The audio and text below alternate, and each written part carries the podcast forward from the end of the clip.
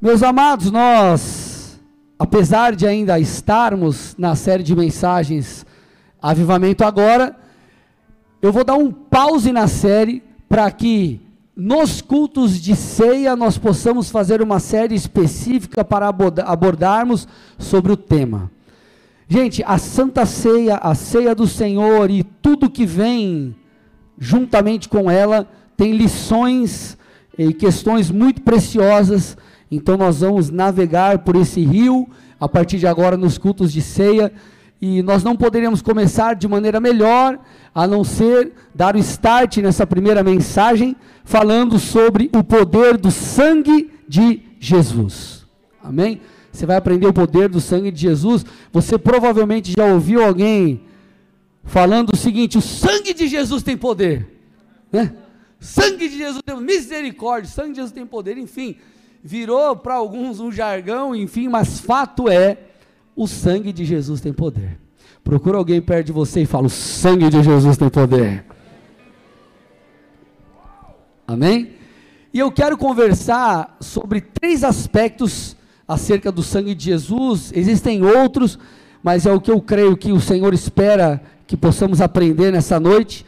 Então eu vou falar sobre o perdão que vem pelo sangue, Vou falar que o sangue tem o poder de santificação e que o sangue de Cristo proporciona intimidade com Deus. Eu preciso que você preste muita atenção porque a gente vai navegar por textos bíblicos e não é um tema tão simples ou raso como alguns pensam. Na verdade, é mais profundo que você possa imaginar.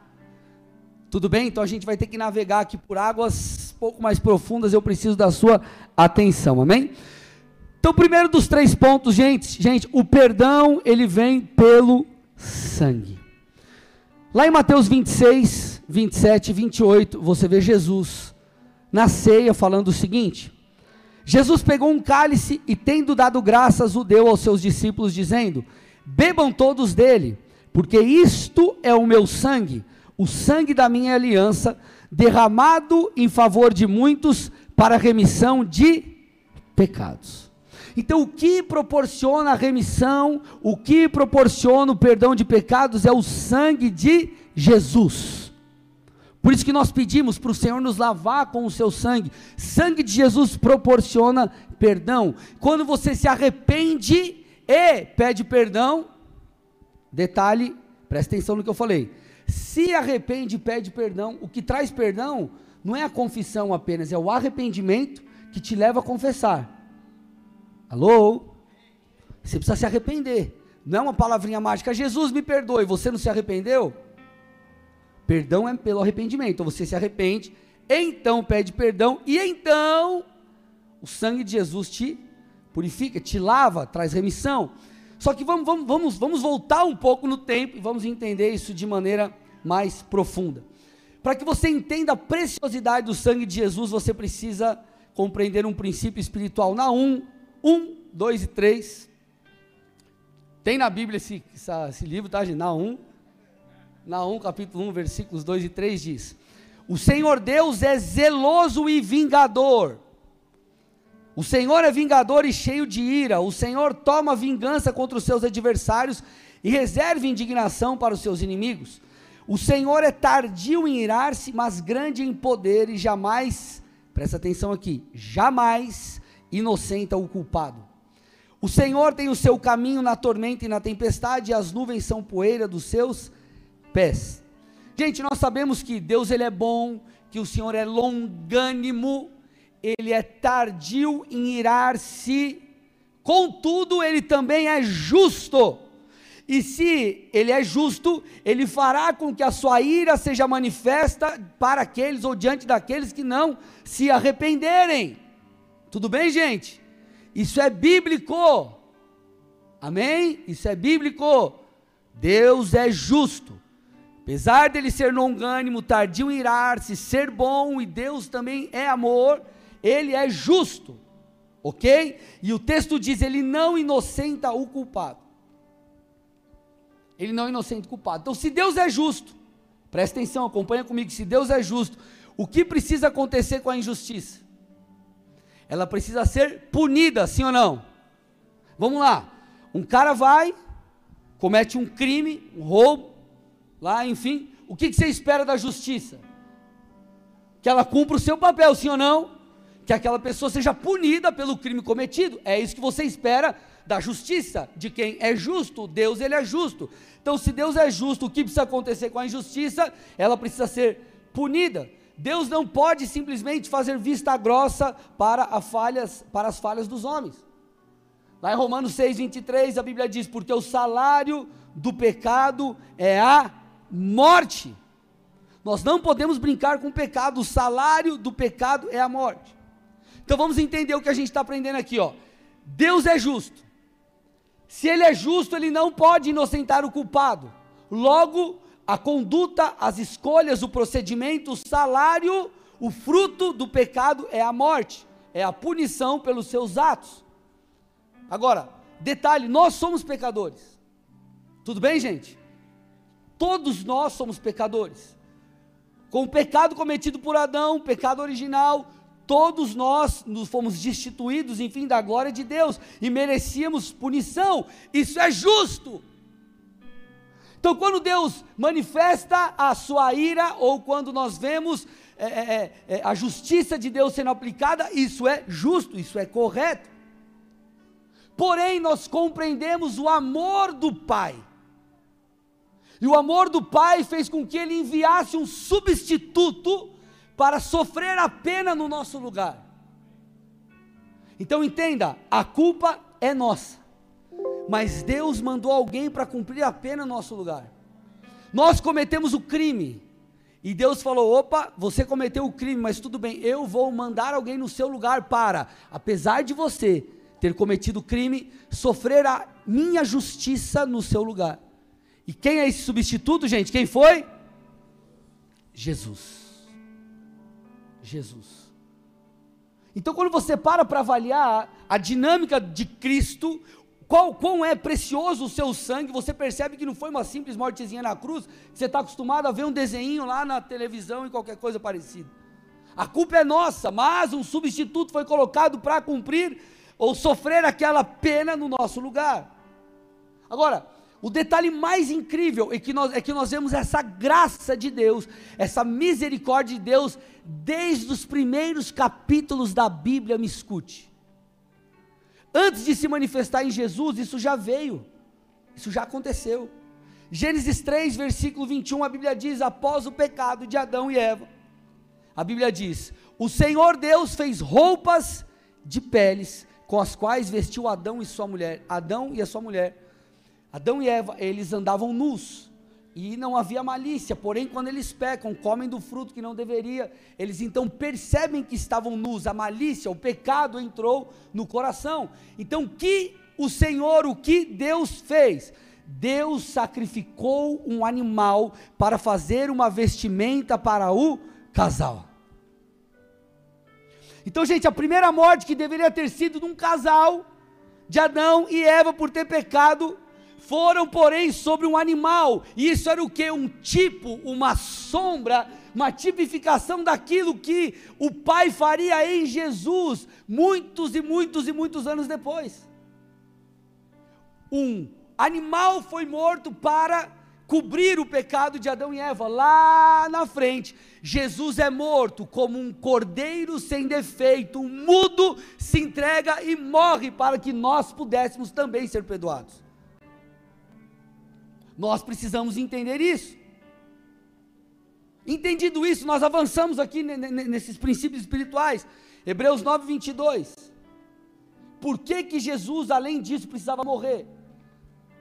De fato, segundo a lei, quase todas as coisas são purificadas com sangue, e sem derramamento de sangue não há remissão. Então, para que houvesse perdão, uma lei espiritual, precisava existir derramamento de sangue. Precisava existir derramamento de sangue, por isso que Jesus precisou morrer.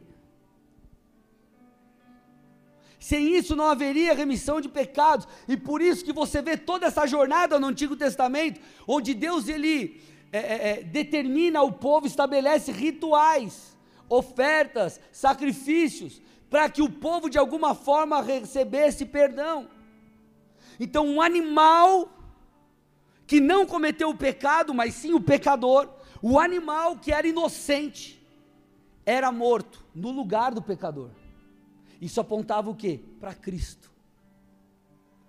E isso precisaria gerar no homem uma consciência, a ideia era essa, gerar a consciência que alguém estava morrendo em seu lugar. Então Deus ele estava providenciando através daquilo, de alguma forma, uma espécie, ainda que uma solução temporária, temporária mas uma espécie de, de, de remissão. Contudo, meus amados, aquela remissão feita no Antigo Testamento através de animais não era suficiente para produzir aquilo que Jesus produz em nós hoje, aquilo que o Senhor tinha para mim e para você. Tudo bem até aqui? Vamos avançar? Então você está entendendo que o sangue de Jesus é precioso, que o sangue de Jesus precisou ser derramado para cumprir um princípio espiritual para que houvesse remissão de pecados? E aí, Hebreus 10, 1 a 4 diz assim: Ora, visto que a lei é apenas uma sombra dos bens vindouros, não a imagem real das coisas, nunca conseguem aperfeiçoar aqueles que se aproximam de Deus com os mesmos sacrifícios que ano após ano continuamente lhes oferecem. Se isto fosse possível, será que os sacrifícios não teriam deixado de ser oferecidos? Porque os que prestam culto, tendo sido purificados uma vez por todas, não mais teriam consciência de pecados. Entretanto, nesses sacrifícios ocorre a recordação de pecados todos os anos porque é impossível que o sangue de touros e de bodes remova pecados. Vamos, vamos entender, vamos entender isso aqui. O versículo 1 que diz: Ora que a lei é apenas uma sombra dos bens, bens vindouros, tal, tal, tal, tal, tal, tal, e segue aqui, o que, que ele nos mostra? Que o sacrifício de animal era apenas uma tipologia, uma sombra. Quando o pastor Luciano, quando ele esteve aqui, ele deu esse exemplo. Se você coloca a mão aqui diante da luz, e você não consegue enxergar as mãos e você vê só a sombra, ela parece uma mão, mas não necessariamente ela é a mão.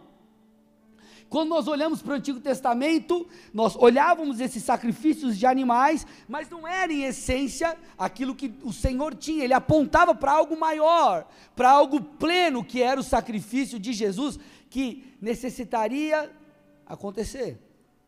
E o texto segue, o que mais nos ensina aqui?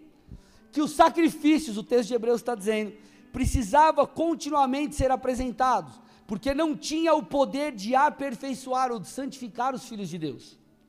Próximo ponto que você vai entender aqui é que o sangue de Cristo nos santifica, nos liberta do pecado, proporciona a mim e a você uma mudança de vida. E o que, o, o que eles faziam constantemente não era suficiente esses sacrifícios de animais para cumprir aquilo que o Pai tinha para nós, que só foi satisfeito em Jesus. Terceira coisa interessante aqui no texto, ele diz: olha aqui, entretanto, nesses sacrifícios ocorre recordação de pecados todos os anos, porque é impossível que o sangue de touros e de bodes remova pecados. Todos os anos o sumo sacerdote se apresentava no dia da expiação para oferecer sacrifício em favor do povo. O que ele está dizendo é: o sangue de animais, ele não removia a culpa. Escute, olha aqui. Talvez você entrou nesse lugar e se sinta culpado por coisas que você fez no seu passado. Me escute. Se você se arrepender e o sangue de Cristo te lavar, a culpa será removida. Você não precisará carregar esse fardo em suas costas. Me escute, é o que o texto está dizendo todos os anos. Os sacrifícios eles eram feitos, mas a recordação, o peso do pecado estava ali sobre eles, porque não era poderoso o suficiente o sangue de animais para remover a culpa. Isso era apenas um tipo, uma sombra, um apontamento de algo que aconteceria no futuro, que era o sangue do próprio Filho de Jesus, o Cordeiro de Deus sacrificado em nosso favor. Olha, olha a profecia que está descrito no livro do profeta Jeremias, Jeremias 31, 34. Não ensinará jamais cada um ao seu próximo, nem cada um ao seu irmão, dizendo: Conheça o Senhor, porque todos me conhecerão, desde o menor até o maior. Deles diz o Senhor. Olha agora: Pois perdoarei as suas iniquidades e dos seus pecados jamais me lembrarei. Olha a promessa. Quando o sumo sacerdote fazia o sacrifício, para que houvesse de alguma forma remissão, ela não era suficiente. A lembrança ela continuava ali. Só que o Senhor levantou um homem para, para aí escrever declarar, enfim, um dia, um dia, eu perdoarei as suas iniquidades de tal forma que eu nem mais me lembrarei dos seus pecados. O fardo é removido, a culpa é removida por causa do sangue de Cristo. Se é para Jesus, tem que ser forte, aleluia. Então vamos lá. Como esse sangue oferecido através dos animais não era capaz de aperfeiçoar ou de produzir o resultado pleno, continuamente precisava acontecer esses sacrifícios. Agora, quando Jesus vem e morre na cruz e derrama o seu sangue, ele era o cordeiro perfeito, foi o último sacrifício necessário, o último sangue derramado para a remissão de pecados. Jesus foi o cordeiro substitutivo perfeito, e através dele nós encontramos a genuína redenção, o genuíno perdão, o cumprimento pleno da, do perdão, da remissão do Senhor em nós. Hebreus 10, 11 a 14 diz assim: Ora, Todo sacerdote se apresenta dia após dia para exercer o serviço sagrado e oferecer muitas vezes os mesmos sacrifícios que nunca, jamais pode ou podem remover pecados. Então, acabei de falar isso e o texto está afirmando. Jesus, porém, tendo oferecido para sempre um único sacrifício pelo, pelos pecados, assentou-se à direita de Deus aguardando daí em diante até que os seus inimigos sejam postos por estrado dos seus pés. Porque com uma única oferta aperfeiçoou para sempre os que estão sendo santificados. Todos os sacrifícios foram feitos, foram satisfeitos em Jesus. Você consegue entender que Jesus tomou sobre si a ira de Deus? A ira de Deus foi satisfeita em Cristo. Então nós cometemos o pecado e Jesus, sem culpa alguma, entrou. É como se ele entrasse e falasse: Ei, vai lá, eu, eu livro você para que eu, eu cumpra isso. Então Jesus abriu mão de sua glória, veio a esse mundo, viveu como um ser humano. Você consegue entender o que é Deus? O Criador de todas as coisas. Lá em João você vai ver, João 1, dá uma lida lá. Enfim, abrindo mão de sua divindade, de sua majestade, de sua glória, e tornando-se semelhante a mim e a você, passando por tentações. Então Jesus ele satisfez todos os princípios espirituais necessários para que a remissão viesse. Agora, detalhe importante. A obra da cruz ela foi para todos, mas para que isso possa ser aplicado diretamente em nossas vidas, nós precisamos nos apropriar. Escute. Escute. Todos, Jesus morreu por todos. Tudo bem, gente? Todos. Ele deseja que todos sejam salvos. Agora, para você ser salvo, para você acessar esse sangue, você precisa se apropriar. E como você se apropria? Você se apropria através de algo chamado arrependimento. Arrependimento. Atos 3, 18 e 19. Mas Deus, assim, cumpriu o que tinha anunciado anteriormente pela boca de todos os profetas, que o seu Cristo havia de padecer. Portanto, arrependam-se e se convertam para que sejam cancelados os seus pecados. Pedro está falando aqui. Arrependam-se e se convertam para que sejam cancelados os seus pecados. Então, como que você se apropria do sangue de Jesus? Não é orando, Deus, é, o sangue de Jesus tem poder e você não tem uma vida com Deus. Você precisa ter uma vida com Deus. E aí você se apropria do sangue. E quando nós falamos de vida com Deus, você se apropria pelo arrependimento. Vocês estão comigo ou não? Pastor, eu quero que. Eu, eu, como que você se apropria do perdão? Através do arrependimento. Detalhe, gente, me escute. Nós não, nós não podemos confundir confissão com arrependimento. São coisas complementares. Eu já disse e vou reafirmar. Nós achamos por vezes que uma mera confissão sem arrependimento ela é suficiente, não é? Você tem que se arrepender. Pastor, mas eu não consigo me arrepender. Aí o que, que você faz? Você vai para a presença e se humilha. Deus, eu não tenho esse pecado na minha vida, eu não consigo me arrepender, me ajuda, Senhor. Eu preciso me arrepender genuinamente. Você se arrepende, confessa e é perdoado. Senão, gente, vai viver, vai ser uma, uma varinha de condão. Ah, Deus me perdoe. Você não se arrepende, adiantou do quê? Vocês estão aqui ou não, gente? Então, como que você acessa o sangue de Cristo, que te traz perdão pelo arrependimento? Agora, não é apenas isso, gente. O sangue de Cristo nos santifica. Olha que poderoso isso. Hebreus 10, do 12 ao 16. Jesus, porém, tendo oferecido para sempre o único sacrifício pelos pecados, assentou-se à direita de Deus, aguardando daí em diante até que seus inimigos sejam postos por estrados dos seus pés. Já lemos esse texto aqui, mas vamos continuar. Porque com uma única oferta aperfeiçoou para sempre os que estão sendo santificados.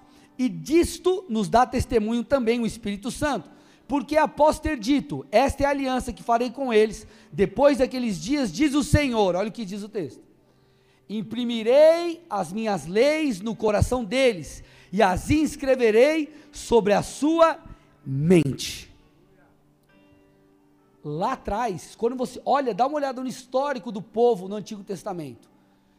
As leis de Deus, havia uma luta muito grande para eles viverem a, a, a, as leis de Deus, para obedecer a Deus. Só que, só que, o, o, autor de Hebreus, ele cita aqui algo que o Senhor já tinha dito por meio dos seus profetas: Eu imprimirei as minhas leis no coração. Acontecerá algo que ajudará os meus filhos, as minhas filhas, os meus servos a me obedecer. Parte dessa promessa se cumpre através do sangue de Jesus, porque o sangue é uma das coisas que nos santifica. Antes isso não era possível, mas o sangue de Jesus permitiu que eu e você fôssemos aperfeiçoados, fôssemos santificados. Vocês estão aqui, gente? Hebreus 9, 13 a 14. Portanto, se o sangue de bodes e de touros e a cinza de uma novilha, aspergidos sobre os contaminados, os santificam quanto à purificação da carne, muito mais o sangue de Cristo, que pelo Espírito eterno a si mesmo ofereceu sem mácula a Deus, purificará a nossa consciência de obras mortas para servirmos ao Deus vivo. Gente, o sangue de Jesus não apenas remove pecados, mas o sangue de Jesus nos santifica, são coisas diferentes. Uma coisa é ser, os nossos pecados serem perdoados, outra coisa é você ser santificado. Então vamos lá, você chega diante de Deus e fala: Deus me perdoa, eu errei, eu falhei, eu fiz isso, eu fiz aquilo, puxa, né, errei. Você se arrepende de verdade, você pede perdão, você é purificado, você, você é lavado com sangue. Aí você entra num processo de purificação, de santificação. Então você se santifica para quê? Para que esse pecado cometido aqui, você não cometa mais. Esse é o processo de santificação. E o sangue de Jesus, ele não apenas nos purifica quando nos arrependemos, ele não apenas nos lava, mas ele nos ajuda no processo de santificação. Por quê? Porque o sangue de Cristo nos liberta. Escute, escute. Jesus morreu na cruz e o sangue dele não apenas te perdoa, mas sabe o que o sangue dele faz? Te redime, te livra. É uma redenção completa. Você não precisa, porque você não é mais em Cristo Jesus escravo do pecado, então você não precisa continuar preso nos vícios, na pornografia, na mentira, no adultério, em qualquer outra coisa, porque o sangue de Cristo, ele te liberta, porque ele te liberta, ele te santifica não apenas para que você se arrependa e, e seja perdoado, mas para que você não fique mais preso nesses pecados. Vamos entender isso aqui, gente. Preciso da tua atenção aqui, vamos um pouquinho mais fundo. 2 Coríntios 5,17, um texto muito conhecido, Paulo disse assim: Se alguém está em Cristo, é nova criatura. As coisas antigas já se passaram, eis que se fizeram novas. Esse texto, ele está falando daquilo que nós chamamos de regeneração, ou o novo nascimento. Olha que interessante, Paulo está dizendo que quando você entrega a tua vida a Jesus mediante o arrependimento e confissão dele como seu Senhor e Salvador, você se torna uma nova criatura. Agora, olha para a pessoa desse, do teu lado e perceba, olha, olha, olha para ela aí, perceba. Ela não mudou depois que ela aceitou Jesus, ela continua com essa mesma latinha aí. Essa mesma carinha aí. Continua desse jeitinho. Sabe o que mudou? Espiritualmente. Quando você torna uma nova criatura, não é que você se tornou diferente do teu físico. Ó, lógico. Tanto é que quando Jesus fala do nascer do Espírito, Nicodemos fala assim, mas como assim eu vou voltar para o ventre da minha mãe? Que história é essa? Ele fala, não, meu filho, é, é no espiritual. Então, quando você entrega a tua vida a Jesus, mediante a confissão, o arrependimento, enfim, você se torna espiritualmente uma nova criatura, você nasce no Espírito. Por isso que ele fala, você nasce de novo, você já nasceu da carne, você já nasceu como pessoa, no teu físico, lá da barriga da sua mãe. Mas ele fala, espiritualmente agora você nasce. Então o que proporcionou esse novo nascimento foi o sangue de Cristo derramado na cruz. Olha aqui, presta atenção. O sangue de Cristo derramado na cruz. E esse novo nascimento, ele é chamado de regeneração. Por que regeneração?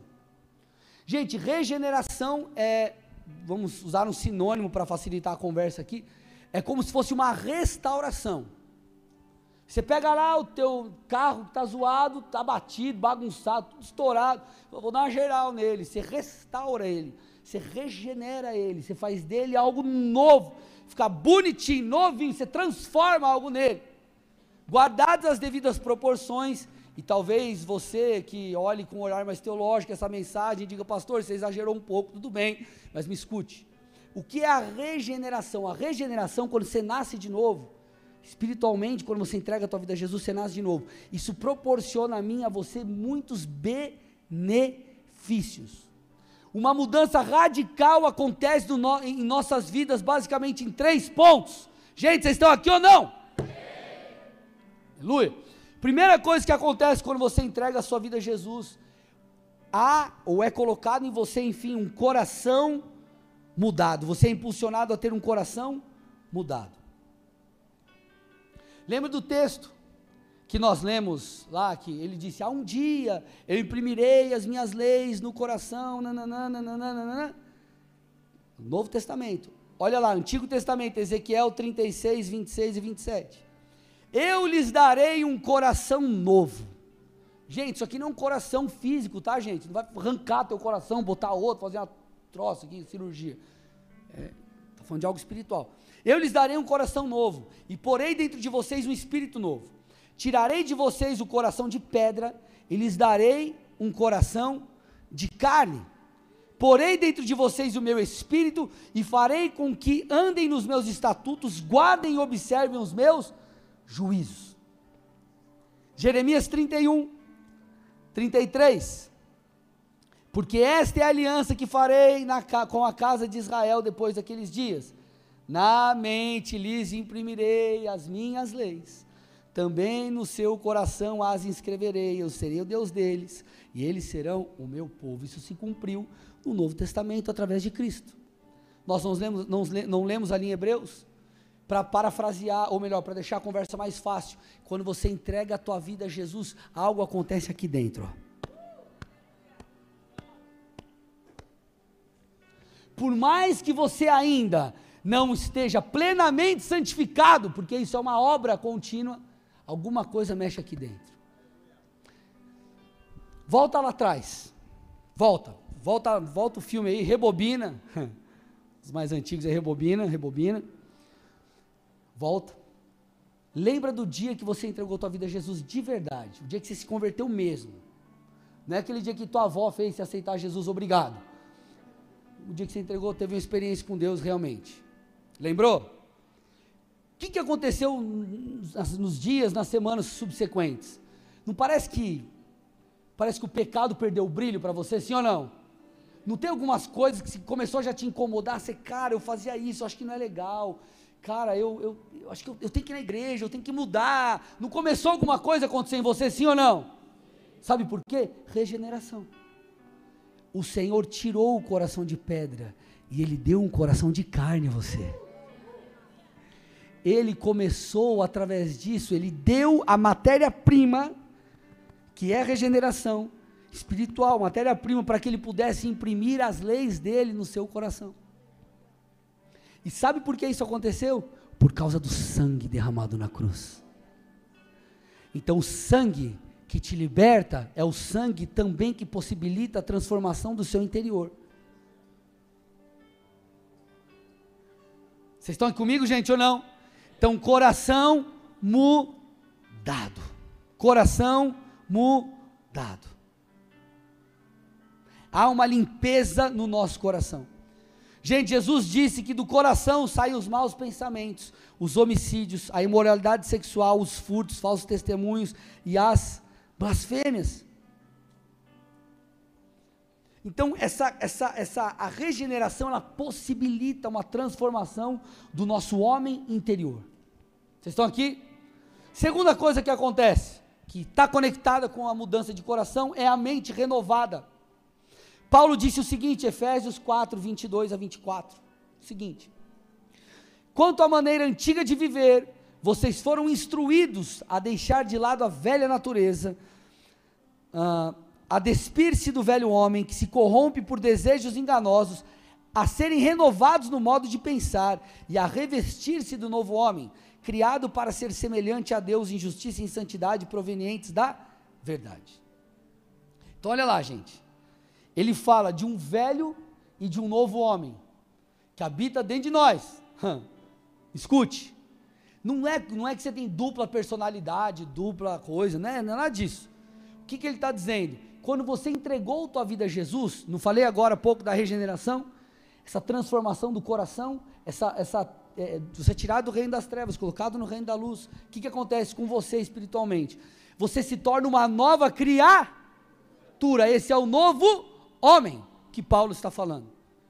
Então ele diz assim: ó, vocês agora, que são, enfim, um novo homem, renovem o modo de pensar de vocês, porque vocês foram ou estão destinados a ser semelhantes a Deus em justiça e em santidade. O texto está dizendo que depois que a gente entrega a nossa vida a Jesus, essa o que o sangue, o sangue traz essa, essa santificação, precisa levar eu e você a uma mudança de mente. Por isso que a Bíblia diz assim: ei, agora vocês têm a mente de Cristo. O que, que ele está falando? Você nasceu de novo. Você é uma nova criatura. Eu depositei em você um coração de carne. Eu tenho colocado em você a mentalidade segundo a palavra. Você tem a mente de Cristo. Foque nesse homem novo que está dentro de você. Foque nessa sua nova maneira de viver. Isso só é possível por causa do sangue que traz essa regeneração esse sangue que vai nos limpando, nos purificando, removendo a sujeira, removendo a maneira carnal de pensar. Antes você olhava para algumas coisas e falava, nossa, cara, isso é muito massa. Hoje você olha e fala, cara, mas que coisa zoada. Por quê? Tua mente mudou. E não só mudou porque você olhou um conjunto de regras e falou assim: não, peraí, é, é, é, é isso é errado, isso é certo. Porque você foi convencido pelo Espírito e o sangue que traz a possibilita a regeneração tem te santificado. O sangue de Jesus é poderoso. Olha para o irmão do seu lado e fala: O sangue de Jesus tem poder. Olha para outra pessoa e fala: Você está percebendo ou não?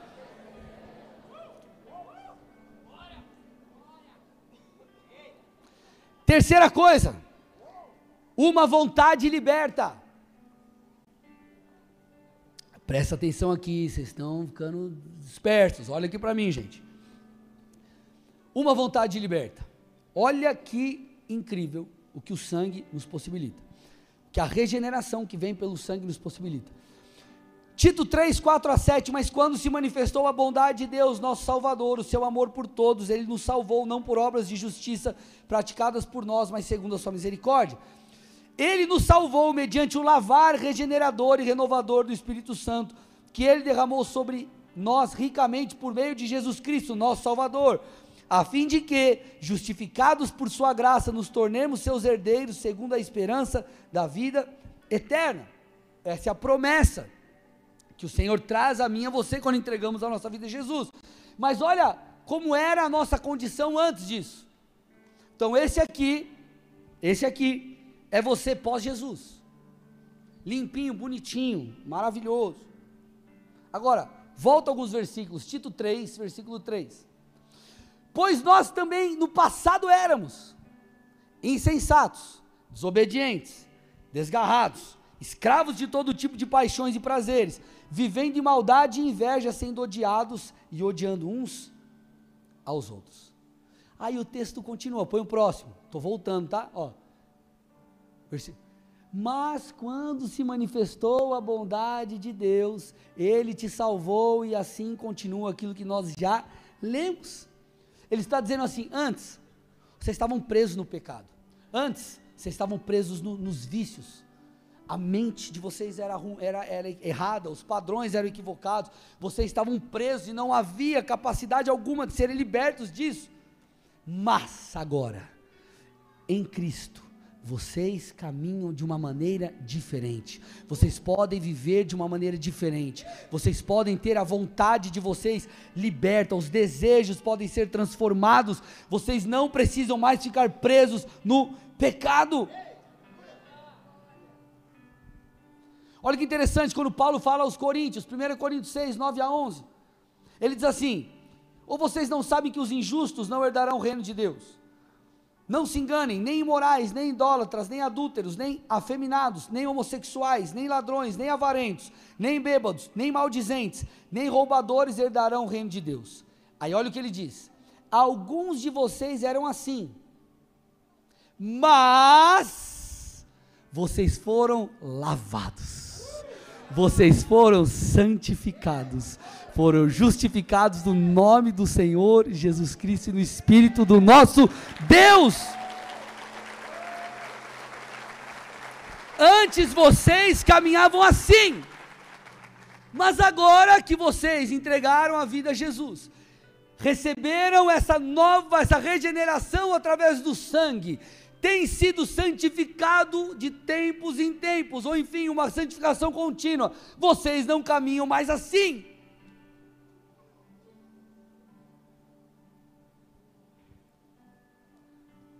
Posso ir além aqui? Se você entender esse texto aqui, pode, acabar a palavra aqui. Primeira carta de Pedro, capítulo 1, versículos 18 e 19. Sabendo que não foi mediante coisas perecíveis, como prata ou ouro, que vocês foram resgatados da vida inútil que seus pais lhe legaram, mas pelo precioso sangue de Cristo, como de um cordeiro sem defeito e sem mácula. O texto está dizendo que o sangue de Cristo nos resgatou. A palavra grega aqui, para resgate, ela significa libertar pelo pagamento. Ou eu te liberto, eu te resgato pelo pagamento de algo. Esse era um termo que era utilizado para comprar a liberdade de um prisioneiro de guerra. Lutrou, é a palavra grega. Então ele chegava e falava, ó, quando usava, usava esse termo era, eu quero te resgatar mediante o pagamento. Eu quero resgatar ali um prisioneiro de guerra. E Pedro está dizendo: vocês foram resgatados libertos, não são mais prisioneiros, porque vocês não foram resgatados por dinheiro, por prata, nem ouro, nem por nada perecível dessa terra, mas pelo sangue de Cristo que pode te libertar.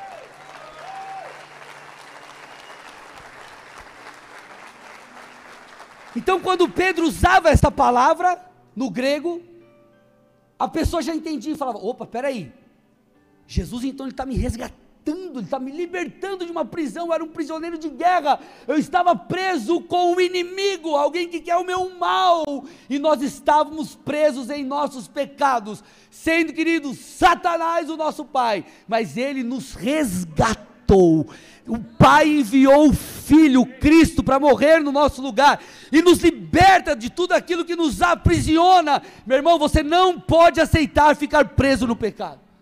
Você tem que olhar para a sua vida e falar: cara, peraí, o sangue de Jesus, ele é poderoso demais para que eu fique preso preso na pornografia, preso nos vícios, preso na mentira, preso, enfim, nos sofismas que eu tenho na minha mente. O sangue de Cristo é a moeda necessária para te resgatar. O cara chega lá, e é, é, sequestra o filho do milionário, ele fala: Eu quero dois milhões para resgatar. É tipo é, duas milhas que liberta o cara, é isso aí.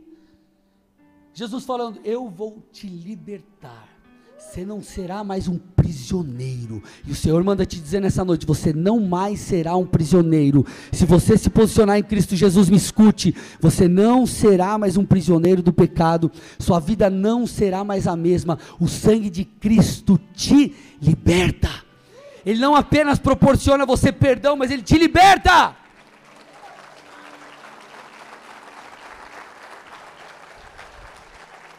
Deixa eu tentar ilustrar isso aqui para você entender melhor. Eu acho que isso não acontece na história de nenhum casal aqui na cidade de Colom, mas o cara chega para a esposa e fala: Amor, me desculpa, ó, eu, eu não lavei a louça hoje. Sei que você me pediu, eu sei que essa louça está parecendo uma, um pico Everest, um monte Everest. Tá um negócio enorme, mas me desculpa, eu vou mudar. Aí o cara vai, você fala, ah, tá bom, amor, ele vai lá e, não lava a louça na outra vez, não lava depois e nunca muda. Vamos mudar o outro, então tá, vou tirar o lixo, ele nunca tira o lixo. Não, amor, vou te ajudar. Pode deixar que eu vou lavar o chão mesmo. Vou lavar banheiro, vou esfregar as paredes, vou passar pano no chão, eu vou lavar a louça. Pode deixar, amor. Vou arrumar a cama, vou passar roupa, vou lavar roupa.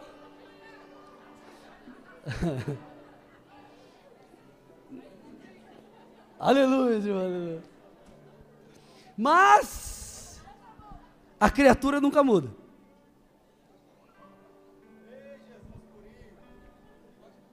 Quando, escute, se o sangue de Jesus apenas, escute, proporcionasse perdão, seria como essa mulher que falasse: tá bom, amor, eu te perdoo, mas o camarada nunca conseguisse mudar. Só que o sangue de Jesus, ele não apenas te purifica dos pecados, ele não apenas te santifica, ou melhor, ele não apenas é, é, traz perdão, mas ele te liberta, ele te ajuda a mudar. Você precisa entender isso, escute. Se, ó, olha o teu marido e fala assim: ó, você está precisando do sangue de Jesus, hein? Para lavar as louças, varrer o chão. Irmã, você já pediu, usa o sangue. Não tem mais jeito, usa o sangue.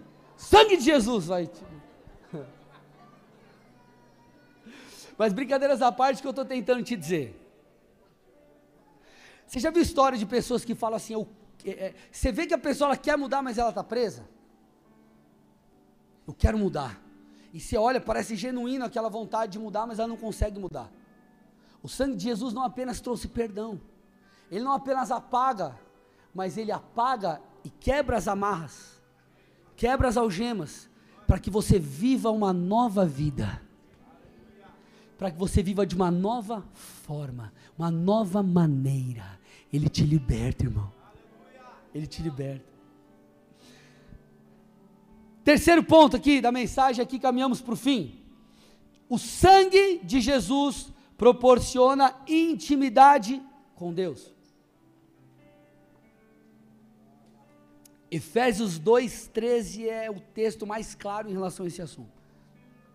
Ele diz: Mas agora em Cristo Jesus, vocês que antes estavam longe, foram aproximados pelo sangue de Cristo. Gente, olha lá, me escute.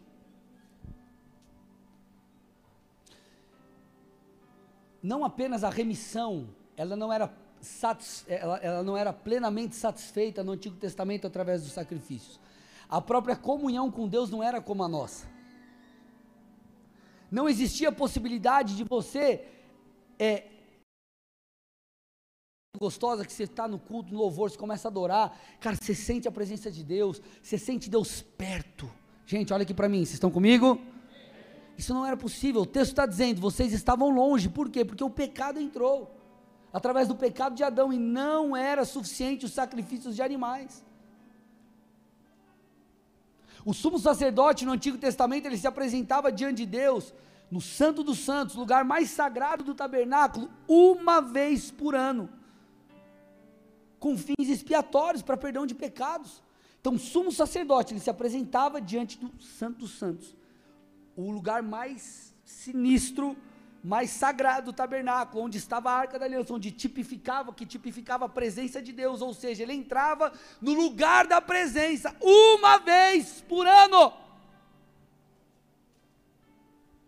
Só que diferentemente destes sumos sacerdotes do Antigo Testamento, Jesus, o nosso grande e suficiente sumo sacerdote adentrou, não o santo dos santos físico, mas ele adentrou o santo dos santos celestial, através de sua morte. E ele, estando na presença do próprio Deus, está ali permanentemente com o intuito de nos levar até lá.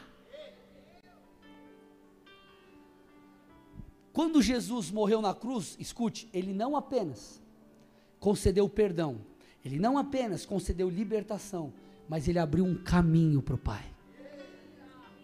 Escute, isso é muito poderoso. Nós estávamos longe, nós lemos aqui Paulo falando com os irmãos de Éfeso. Mas quando Jesus derrama o seu sangue, ah, meu irmão, o sumo sacerdote entrava uma vez por ano no lugar da presença. Jesus ele abriu um caminho pelo seu sangue. Sabe o que ele fez? Permitiu com que Deus não habitasse mais em um lugar, mas habitasse dentro de você. Você tem acesso à presença todos os dias, por causa do sangue de Jesus. Ele abriu um caminho. Ele abriu um caminho. Por isso que Hebreus 10, 19 e 20 diz: Portanto, meus irmãos, tendo ousadia para entrar no santuário. Gente, antes o sumo sacerdote lá atrás era um grande temor. Ele podia morrer por causa dos seus pecados ali, no local da presença. Só que olha o que o escritor de Hebreus está dizendo: ei, você pode ter ousadia aí sem medo, por causa do sangue, por causa do sangue, porque ele abriu um novo e vivo caminho que através do véu que é a sua carne. Me escute. Me escute. Eu vou ler o texto de novo, nós vamos aprender duas coisas aqui importantes. Portanto, meus irmãos, tendo ousadia para entrar no santuário pelo sangue de Jesus, pelo novo e vivo caminho que ele nos abriu por meio do véu, isto é, pela sua carne. Ele está dizendo, está afirmando, está falando de um caminho que agora é vivo. Por que, que ele fala de um novo e de um vivo caminho. Novo porque era um novo, era uma, era algo, uma novidade para as pessoas, estudiosos é, dizem isso, uma novidade para aquele povo. Agora com Cristo fez algo novo. Só que ele diz que não é apenas é um novo caminho, mas é um caminho vivo. Isso faz referência a Jesus que não está morto, mas ressuscitou. Isso fala também dos sacrifícios de animais. É como se o escritor de Hebreus afirmasse o seguinte: os animais mortos lá atrás, eles não podiam abrir um caminho que o Cristo que está vivo e ressuscitou abriu porque Ele está, meu irmão, no santuário ou no santíssimo lugar celestial, e lá Ele abriu um caminho e nos proporciona para que pudéssemos estar com o Pai, ter acesso ao Pai. O texto também fala que Ele abriu o caminho por meio do véu que é a sua carne. Ah, escute, isso aqui é, meu Deus. O véu é a sua carne quando você tinha a, a, a, do santo lugar para o santíssimo lugar, existia um véu que separava esses dois ambientes. Então, o sumo sacerdote, para entrar nesse terceiro lugar, nesse lugar mais íntimo, que tipificava a presença de Deus, tinha um véu. Quando Jesus morreu, sabe o que aconteceu quando Jesus morreu? A Bíblia diz que o véu foi rasgado de alto a baixo. Então, no templo, o véu que tinha, que separava o povo da presença, foi rasgado. Não de baixo para cima, não foi o sumo sacerdote que rasgou, não foi alguém que rasgou, foi de alto a baixo, foi o próprio Deus que rasgou por causa da obra de Cristo. Então, quando ele rasga, ele abre o caminho, é como se ele falasse: está liberado agora! Você pode entrar por causa do sangue. Agora, sabe o que é o véu? Ele fala a carne. Da mesma forma que a carne de Cristo foi, ah, meu irmão, é, destruída naquela cruz. O véu, da mesma forma, o foi. Então, quando Cristo, meu irmão, sofreu em nosso lugar, é como se aquele véu também fosse rasgado. E quando Jesus entrega o seu espírito, consumando toda a obra, ah, meu irmão, pelo seu sangue ele abriu um caminho, então o véu foi rasgado e nós podemos entrar na presença de Deus, nós podemos acessar a glória de Deus. Você pode entrar na presença de Deus sem medo de morrer. Isso é valioso. Agora você entende o que é quando você toma a, a, o suco da ceia? Olha o que Paulo disse. 1 Coríntios 10, 16, estou terminando. Põe na NVT para mim.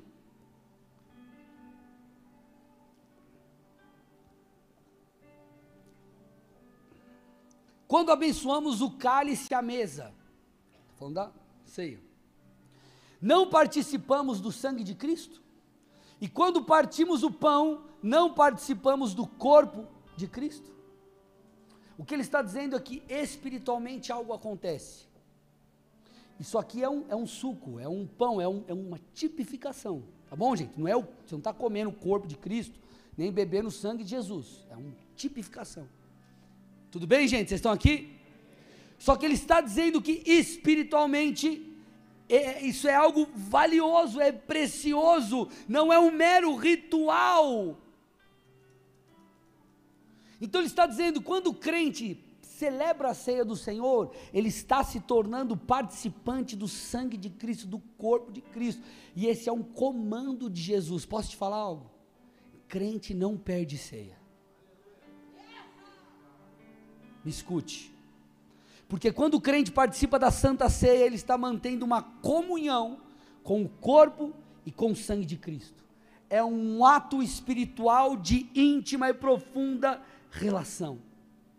É como se você entrasse em contato com Cristo ressurreto, você tem contato com Deus. É um tipo, é um pãozinho, é um suquinho, podia ser um suco tangue, não importa, é o, é mas Deus, eu estou nessa ação, reafirmando minha aliança, eu entendo o poder que há no seu sangue e eu participo do cálice da bênção. Porque a gente escute, o sangue de Cristo é a chave para o perdão. O sangue de Cristo é uma das chaves para a santificação, porque ele proporciona a regeneração. E o sangue de Cristo é o que nos permite entrar na presença de Deus e nos relacionar com Ele de maneira íntima. Estou terminando. O sangue de Cristo é tão excelente que o escritor de Hebreus, na continuação do texto, diz, Hebreus 10, 22, aproximemo-nos com um coração sincero, em plena certeza de fé, tendo purificado o coração da má consciência e o corpo lavado com água pura. Ele está dizendo que por causa do sangue de Cristo, você pode se aproximar de Deus em plena certeza de fé. Com certeza, com convicção. Meu irmão, me escute.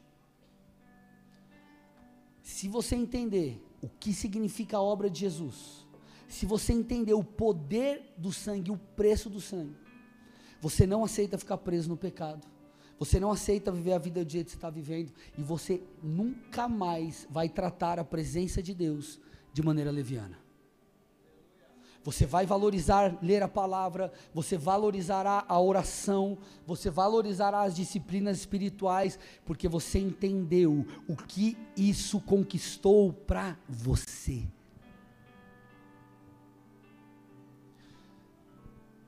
Uma boa parte da luta de Satanás contra as nossas vidas é impedir que eu e você entendamos a palavra de Deus.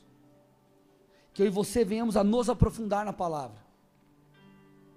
A Bíblia fala que se a semente, lá em Mateus 3, se a semente cai e ela não produz raiz, ela não vai dar fruto. Então, quanto mais você entende a palavra, quando você, quanto mais você entende sobre a obra de Jesus, sobre o sangue de Jesus, mais, mais, você pode viver com Deus de maneira diferente. Você só pode orar, receber respostas de oração, ter experiências espirituais, receber sabedoria do Pai, desfrutar de Sua presença. Ah, meu irmão, ser santificado, ser transformado e não ficar preso mais como um velho homem, mas viver de uma maneira diferente por causa do sangue. Se Jesus não tivesse morrido, derramado o seu sangue, você não teria qualquer possibilidade de ser liberto dos seus pecados. Escute, escute, que eu estou tentando te explicar aqui. O sangue de Jesus te traz libertação, ele traz uma transformação sobre a sua vida poderosa. Agora, você precisa aplicar o sangue. Como que você aplica o sangue? Em arrependimento. Como que você se apropria disso? Pedindo perdão como você se apropria? Se humilhando, pedindo para o Senhor se santificar, clamando, se relacionando com Ele. Não despreze o sangue de Jesus. Foi algo poderoso e custoso demais para termos uma relação com Deus superficial. A ceia, ela nos leva ao entendimento de uma vida profunda com Deus. Quando você olha e você fala, cara, peraí, eu estou eu, eu tô trazendo a memória aqui, a, a, o que Jesus fez, e o que Jesus fez por mim é muito maior do que eu imagino. Então eu preciso honrá-lo com a minha maneira de viver. Eu preciso honrá-lo. Eu preciso colocá-lo como primeiro. Eu preciso colocá-lo como ah, a pedra fundamental da minha vida. Amém? Feche seus olhos e cubra sua cabeça.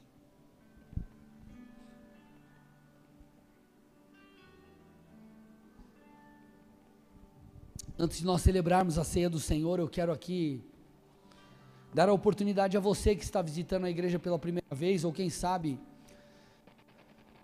você já caminhava com Deus, caminhou por um tempo e está distante, se esfriou, se abateu, enfim, está um pouco longe. É com você que eu quero conversar. O sangue de Jesus está à sua disposição, a graça, a misericórdia de Deus se renovou, a misericórdia de Deus se renovou essa manhã, a graça dele está disponível para todo aquele que se arrepende. Lembre-se, o perdão, a remissão, a restauração, ela vem não apenas se confessamos, mas se antes nos arrependemos. Depois dessa palavra, eu acredito que você entendeu que o Senhor espera que você tenha uma nova vida. Eu acredito que você entendeu o que Ele espera que seja prioridade para você. Eu acredito que você entendeu que Ele quer te libertar daquilo que te aprisiona. Eu acredito que você entendeu que Ele está te chamando para você se aproximar dele, não viver um relacionamento distante. Agora, para isso, precisa existir arrependimento. Você precisa se arrepender, precisa ter fé, precisa acreditar no sacrifício de Jesus. Então, se depois dessa palavra você diz assim, pastor, algo mexeu dentro de mim. E eu, eu entendi, eu, eu assim, eu, eu, eu, não sei muito bem, mas eu quero caminhar com Jesus. Eu, eu, eu, eu preciso me aproximar dele. Eu sei que eu sou pecador, eu tenho falhas e eu quero que o Senhor me perdoe, eu quero mudar. Eu quero me aproximar de Jesus. Se você tem esse desejo, eu quero que aí no seu lugar, aí onde você está. Não importa se você está aqui no presencial ou no online, eu quero que onde você estiver, coloque a mão no seu coração. Vamos lá, coloque a mão no seu coração.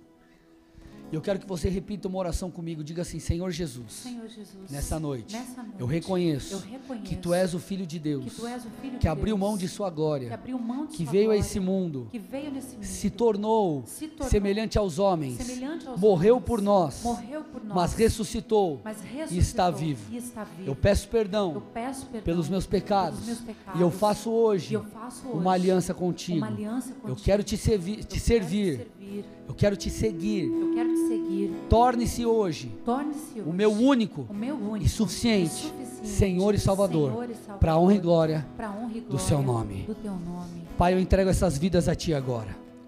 Meu Pai, em resposta, Pai, a essa oração que eles fizeram agora, sincera, de entrega de suas vidas, eu te peço, toca-os agora. Meu Pai, nós sabemos que o Teu sangue proporciona a remoção das culpas e do peso do pecado, então passa com Teu sangue sobre eles agora. Vem purificá-los, vem purificar a consciência. Eu te peço, vem também iniciar um processo junto com a regeneração de santificação, meu Deus. Transforma-os, muda-os de maneira poderosa. Eu quero abençoar cada área da vida deles e declarar que será um novo tempo na história de cada um aqui que fez essa oração. Em nome de Jesus, coloca, Pai, aproxima, Pai, desses irmãos, pessoas que te conhecem, afasta da vida deles aqueles que têm que ser afastados. Nós assim oramos, liberta-os e abençoa-os em nome de Jesus. Amém. E amém. Dê uma salva de palmas ao lindo Jesus. Aleluia.